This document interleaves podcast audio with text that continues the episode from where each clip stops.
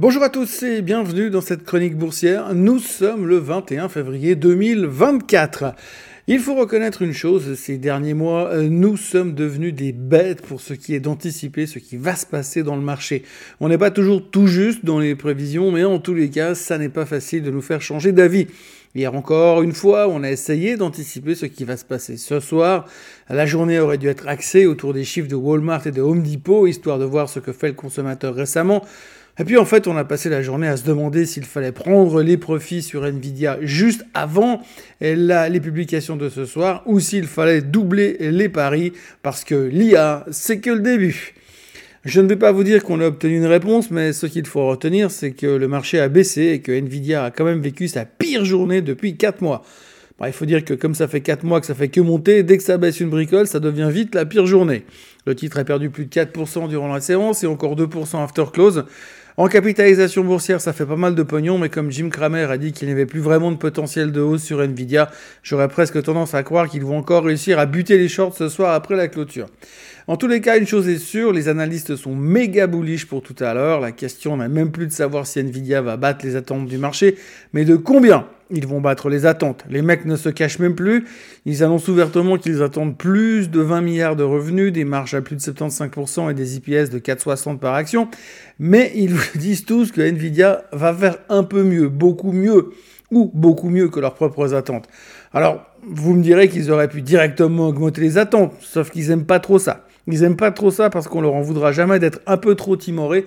En revanche, s'être emballé un peu trop après une ascension pareille, ça pourrait juste être une autre histoire.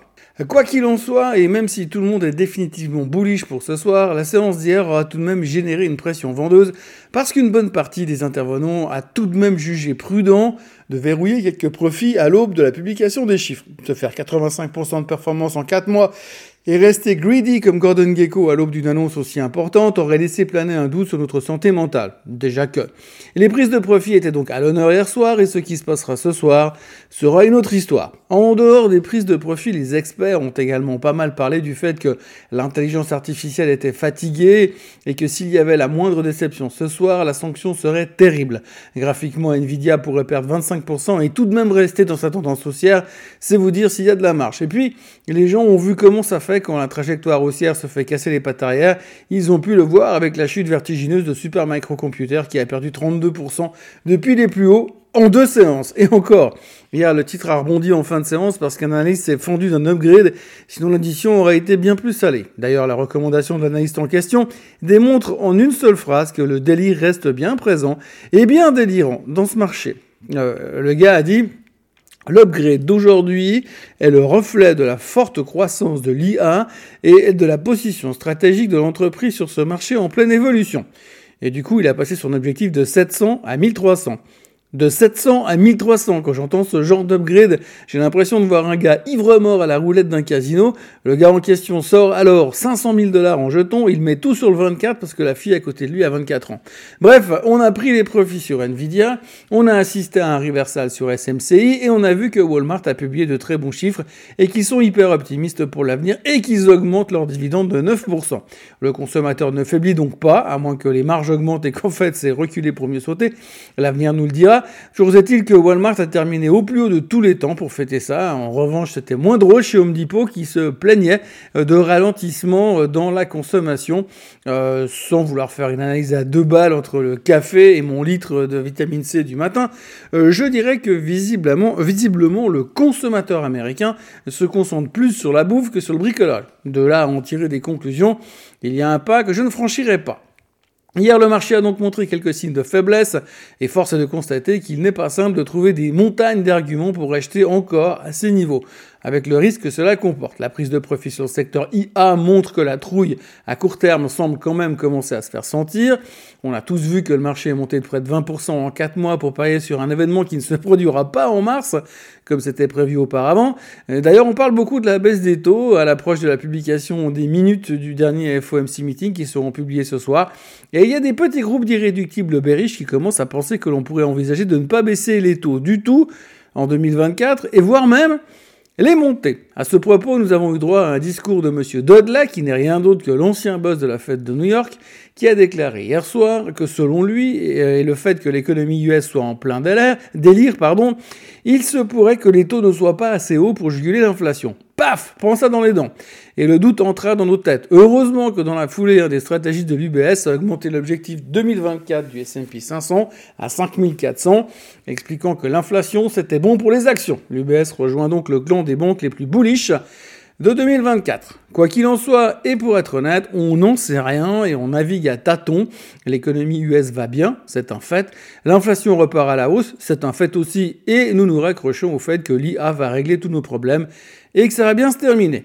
On peut se raccrocher à ce genre de compte toute l'année et se dire que tout va bien et que rien ne peut nous arriver, et ça peut même marcher. Cependant là, tout de suite, le marché n'a pas l'air d'être hyper frais physiquement, et il va falloir faire gaffe à la fin de cette journée du 21 février, au moins je l'aurais dit. Et puis si ça monte encore de 5%, personne ne se souviendra que je l'ai dit. Ce matin, le Nikkei est en baisse de 0,3%, mais par contre, du côté de la Chine, c'est la fête au village. Enfin, il semblerait que la baisse des taux, qui a eu de la peine à créer de l'excitation sur le moment, a tout de même fait son petit effet. Et soudainement, il y avait un peu d'enthousiasme à Shanghai, mais surtout à Hong Kong. La Chine monte de 1,7% et Hong Kong explose de 3%. Vu la tôle qu'Hong Kong s'est prise ces derniers mois, je crois qu'avec 3% de hausse, on peut dire explose. Pendant ce temps, les tensions au Moyen-Orient maintiennent le pétrole à des niveaux élevés, même s'il semble peiner pour traverser la résistance des 79 dollars. Euh, pour le moment, il se traite à 73,31. Pourtant, si je devais prendre un pari, euh, je ne serais pas surpris de le voir se diriger vers les 90 dollars d'ici cet été. Juste pour compliquer un peu plus la tâche des banquiers centraux et mettre du piment dans nos journées de trading printanières. L'or remporte encore une fois le titre de classe d'actifs la plus chiante du monde. Et le métal jaune est à 2040 pendant que le bitcoin est à 52 000 dollars. Je suis d'ailleurs fasciné par le nombre de commentaires ultra bullish et super confiants que l'on trouve sur X. Je ne remets pas en cause le fait que le Bitcoin vaudra un milliard en 2064, mais je suis bluffé par le nombre de personnes qui se disent euh, assez naturellement que quand on sera à 100 000, eh bien, on pourra simplement agender les 500 000. Cette confiance est tout simplement stupéfiante. Dans les nouvelles du jour, on notera donc que ce soir, il y a les chiffres de Nvidia et les minutes du dernier FOMC meeting qui sortiront, mais il y a et il y aura aussi d'autres nouvelles. On peut déjà commencer par parler des chiffres de Palo Alto qui ont été publiés hier soir. La société a battu les attentes dans tous les secteurs, les prévisions sont optimistes et ils ont parlé de l'IA. Euh, par contre, ils ont baissé leur guidance. C'était la phrase de trop, le titre se faisait déglinguer de 21% after close. On notera que Jeff Bezos continue de vendre ses actions Amazon.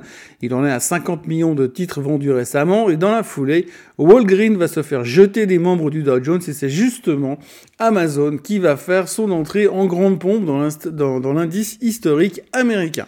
Pour le reste, eh bien, il n'y aura pas grand-chose d'autre à attendre avant ce soir. Plusieurs banquiers centraux vont parler aujourd'hui, des Américains et des Européens. Mais c'est Nvidia qui donnera le ton pour le reste de la semaine.